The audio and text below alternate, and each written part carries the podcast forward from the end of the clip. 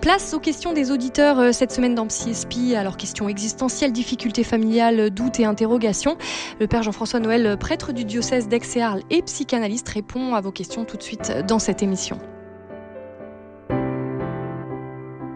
Psy avec le Père Jean-François Noël, Dialogue RCF. Bonjour Père Jean-François. Bonjour. Alors, on poursuit cette semaine nos échanges avec les auditeurs. Alors, je vous propose euh, de commencer directement avec Guylaine qui a une question euh, plutôt pour vous. Allez, on écoute. Pensez-vous que votre formation de psychologue vous permet d'avoir une meilleure approche des difficultés que peuvent rencontrer les familles? Oula, question compliquée là. Hein. oui, question compliquée parce que en même temps, euh, euh, bien sûr qu'un psychologue est plus à même, euh, en tout cas s'il a fait des formations assez complètes, non seulement sur le psychisme individuel, mais surtout le psychisme dans la relation et dans la relation et conjugale et parentale, parce que vous c'est la famille, c'est il y a beaucoup de dimensions. Euh, évidemment, est amené. Tous les psychologues ne sont pas ont pas des formations sur les thérapies familiales. Bon, Premier élément de réponse. Deuxième vous, élément vous ne faites pas de thérapie euh, Par exemple, moi, je fais pas. Par exemple, je, je suis célibataire et donc j'ai une formation. Euh, j'ai fait une formation de thérapie familiale, mais je ne le pratique pas parce que j'ai pas d'enfants et parce que de fait ça correspond. Parce qu'il faut forcément avoir des enfants pour faire des thérapies familiales? Non, mais enfin bon, euh, quand même, euh, l'expérience me manque. Je suis pas, j'ai pas, j'ai pas d'enfants. Je suis fils moi-même, évidemment, mais disons que ça m'a jamais, voilà, ça m'a, ça m'a jamais tenté. Voilà. Alors après, euh, à force d'écouter, euh, je m'aperçois quand même que la famille, contrairement à certains discours idéalisés, etc., euh, est un lieu extrêmement intense d'émotions, de douleur et de joie. Voilà. Et que donc ça, je suis pas, je me sens tout à fait à la bonne place pour les écouter. Par exemple, j'ai plus de mal avec des difficultés conjugales d'un couple ça me c'est plus c'est plus compliqué pour moi parce que je l'ai pas j'ai pas mais mais est-ce que je comprends pas très bien la question est-ce que un psy... bien sûr qu'un psychologue est formé pour écouter les problèmes familiaux alors moi je comprends pas très bien votre réponse. Je peux vous poser une question? Euh, Oui, vous avez le droit. Oui. euh, non, mais je me demandais euh, à vous écouter, j'ai l'impression qu'en fait euh, pour répondre à des problèmes de thérapie euh, familiale, il faut forcément avoir une approche pratique que la formation théorique ne suffit pas. Bah euh, bah, bah, oui et non. dire que, par exemple, moi je suis psychanalyste et psychologue clinicien. Mais comme psychanalyste, par exemple, le psychanalyste, c'est d'abord quelqu'un qui a fait une analyse personnelle.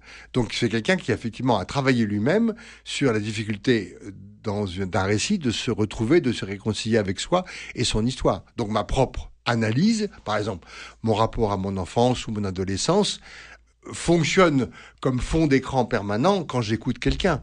Moi, je me rappelle euh, les résistances, les difficultés, euh, de me souvenir de telle, euh, de telle ou telle, enfin, de faire souvenir de telle ou telle histoire avec mes parents, etc., avec mon frère. Bon, et donc, je, je, et je me rappelle que, la façon dont mon analyste à l'époque réagissait ou ne réagissait pas à ce que je disais fonctionne comme non pas comme un exemple strict mais mais fonctionne comme un comme un, comme un, comme ce qu'on appelle l'analyse didactique. C'est-à-dire c'est comme ça que j'ai appris à m'écouter puis ensuite à écouter les autres. Donc ma, propre référence à mes propres difficultés sont pas des, des références strictement euh, obligatoire, mais quand même m'aide à, à, aider les gens à se référer, à faire souvenir et à se référer à leur histoire. Alors Guylaine, elle a une autre question pour vous, elle est très curieuse. Mais j'ai hein, pas, pas répondu à sa première question. Pourquoi vous dites vous avez pas répondu? Bah... Si j'ai répondu, j'ai répondu. Alors moi justement je me disais ah tiens ça revient là. Euh, bon vous dites euh, bon pas, pas spécialement mais en tant que prêtre vous, vous êtes quand même confronté à, à, aux familles, à, aux difficultés des familles j'imagine. Est-ce que ça ça vous aide euh, par exemple en tant que psychologue? Ah bah oui, ah bah oui, ça c'est certain, c'est certain. D'ailleurs à la fois, euh, euh, c'est à la fois à la fois négatif et positif. C'est-à-dire euh, un prêtre est quand même très présent dans de nombreuses familles ou suit des familles depuis tellement longtemps que de fait. Mais c'est sûr que tout se conjugue, j'allais dire, tout se conjugue. mais il y a des éléments. Euh, je me rappelle, il y a des éléments pour les avoir vécus, je les, je les écoute différemment maintenant que quand je les avais pas encore vécus. Enfin bon, j'ai vécu une année un peu difficile de fatigue. Maintenant, j'écoute différemment les gens qui sont épuisés. Hein. Et puis, euh, et puis avec plus de compassion? Oui. Enfin, plus de compassion. Oui, j'ai, oui. Et puis, euh, puis aussi, il y a l'âge, il y a la, les expériences.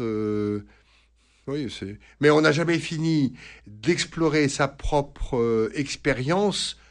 C'est d'ailleurs ce que disait Frankel, dont on parlera un jour. Voilà. euh, au fond, son expérience sert quand même de creuser à son écoute. On peut pas faire autrement. Sinon, on devient des théoriciens de pff, des mots comme des métiers, comme euh, des métiers- comme mm. certains psys qui sont devenus euh, enfin des, des répétiteurs quoi, des, oreilles creuses. Enfin, euh, C'est pas, simple d'être à la fois et Vous à n'êtes pas que de la théorie, quoi. C'est ce que vous voulez Oui, nous dire. Mais en même temps, il ne faut pas non plus rentrer dans une compassion excessive qui ne, ne soit- ne serait pas une bonne écoute.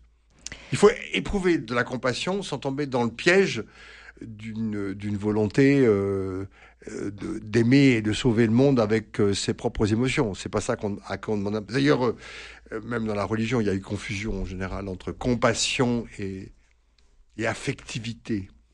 Alors, on- je vous propose d'écouter la deuxième question, euh. Alors, vous, vous y avez déjà un petit peu répondu dans la première émission, mais je me dis, bon, vous peut-être euh, compléter rapidement euh, pour répondre à Guylaine. Allez. Recevez-vous des patients non chrétiens? Et si oui, sont-ils informés de votre état de prêtre? Ah, Oui. vous avez déjà un petit peu Oui, j'ai déjà répondu. Mm. Oui, oui, au début, même, même encore maintenant, euh, des gens viennent parce qu'ils ont entendu parler. euh, ils disent que, voilà, euh, que je me rappelle très bien euh, un musulman qui me disait, euh, au moins avec vous, vous respecterez la dimension religieuse de ma vie, etc. C'est évident. Mais tous sont au courant que je suis prêtre. Il n'y a pas de, il y a pas de, j'ai pas, je fais pas de cachotterie ni de. alors par contre, c'est vrai que je ne confesse pas mes patients que je donne pas sacrement des malades ou à mes patients, que je ne les reçois pas en sacrement de confession. Il y a des patients qui me demanderaient, je dis non. Pour qu'il y ait un traitement autrement, sacramentel, euh, par la confession ou par le sacrement de, de maladie, par exemple, euh, que ce soit vraiment fait par un prêtre qui, euh, dans ce cas-là, devient à leurs yeux prêtre. Pour le dire en un mot, moi, quand je suis dans mon cabinet, je cesse pas d'être prêtre, mais je pas, l'exerce pas de la même manière que quand je suis dans ma paroisse. Et est-ce que euh, parfois euh, vos paroissiens peuvent devenir vos patients et vice-versa? Non. Non. C'est deux mondes séparés. Oui. Et c'est mieux comme ça? Oui. Pour le cadre dont on a beaucoup parlé dans cette émission, Oui. la question du cadre. Oui. Sinon, il y a un mélange et il y a. euh, on- je suis pris un peu en otage. Je suis pris un peu en otage et puis il n'y a pas cette comment dire cette cette neutralité. euh. S'ils sont mes paroissiens, je vais avoir d'autres euh, demandes ou d'autres rapports avec eux que si c'était que mes patients. Normalement, les patients, je ne vis pas avec eux.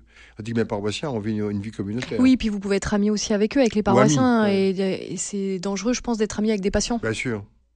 Alors, je vous propose maintenant une question de Jules, qui se demande quelle lumière Jésus peut-il apporter à une personne en lutte avec des addictions? Alors, il faut bien comprendre que on, a, on, a, on pense toujours que euh, Jésus guérit tout. Enfin, d'abord, euh, c'est un peu plus complexe que ça. Je fais référence à l'écriture. euh, ta foi t'a sauvé. Bon. Ta, ta foi t'a sauvé. Ça veut dire que la foi, c'est une relation, c'est une relation de confiance. Donc, ce que Jésus donne, c'est pas forcément une guérison. Ça aussi, ça peut déborder sur une guérison ou psychique ou euh, corporelle, mais pas, mais pas, pas, pas, pas forcément. Pas forcément. Donc, ce que Jésus donne d'abord, spirituellement, c'est une force de vie. Pour que cette force de vie, cette force de confiance, c'est d'ailleurs ça qu'on célèbre dans le temps pascal, aide le malade ou le souffrant à trouver la meilleure méthode pour euh, se guérir. C'est ça que Jésus, euh, quand, quand, quand Jésus dit, il est mort euh, sur la croix pour nous sauver. Ok. Soyons pas, euh, soyons clairs. C'est pas moi qui le dis d'ailleurs, c'est Thévenot, Xavier Thévenot, qui était un grand qui était un grand moraliste et qui a lui-même d'ailleurs et, avait une très grande est mort. euh, C'est un moraliste, euh, c'est un prêtre moraliste, qui disait arrêtons de, croire qu'il nous a sauvés par, euh, comme nous disait un peu Pascal, parce qu'il a souffert. Non. Il est mort parce que sur la croix et dans la, dans la douleur, il a, il a tenu dans l'espérance, la foi et la charité. Et c'est ça qui fait le salut. C'est pas sa souffrance. Bien sûr qu'on, c'est un peu mélangé. La théologie dit un peu ça. Mais enfin, je veux dire, c'est, pas parce qu'il souffre que je, qui va, euh, qui va euh, me sauver. C'est parce que au cœur de ses souffrances, il, il, il est invincible et que la vie est toujours là. Mais c'est audible pour une personne euh, qui est en proie avec des addictions de pouvoir entendre parler du Christ? Ah bah oui, parce que c'est terrible, les addictions, c'est c'est un, c'est, un, c'est, un puits, c'est, c'est un labyrinthe, c'est, c'est, le volontaire est complètement, euh, comment dire, euh, euh, mis à l'échec. Alors, mais il faut qu'ils rencontrent des gens qui travaillent sur les addictions. Je pense au Chenacolo qui aide des personnes euh, en proie à des addictions, notamment de drogue, oui, avec le film La Prière. Oui, hein, qui était un bon film d'ailleurs. Vous avez vu euh, comment sont traitées l'addiction dans ce domaine-là.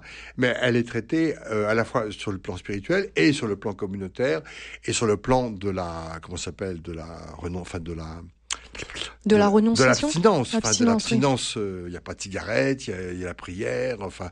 Y a on pas, remet un cadre, en fait. On, remet un cadre. Donc il n'y a pas que la prière. La prière va servir de base à une expérience euh, plus forte, quoi. Eh bien, c'est tout pour aujourd'hui. Donc, merci beaucoup, Père Jean-François Noël. Euh, je rappelle que vous êtes euh, prêtre du diocèse d'Aix et Arles et également euh, psychanalyste. Vous pouvez retrouver toutes les émissions Psy et en réécoute sur rcf.fr ainsi que sur toutes les plateformes de podcast. Et on poursuit nos échanges avec les auditeurs la semaine prochaine. Vous pouvez d'ailleurs envoyer hein, toutes vos questions, vos réactions à l'adresse dialogue rcf en minuscule rcf.fr. Ne manquez pas notre rendez-vous de mercredi prochain à 11h. Psy Espi avec le père Jean-François Noël, Dialogue RCF.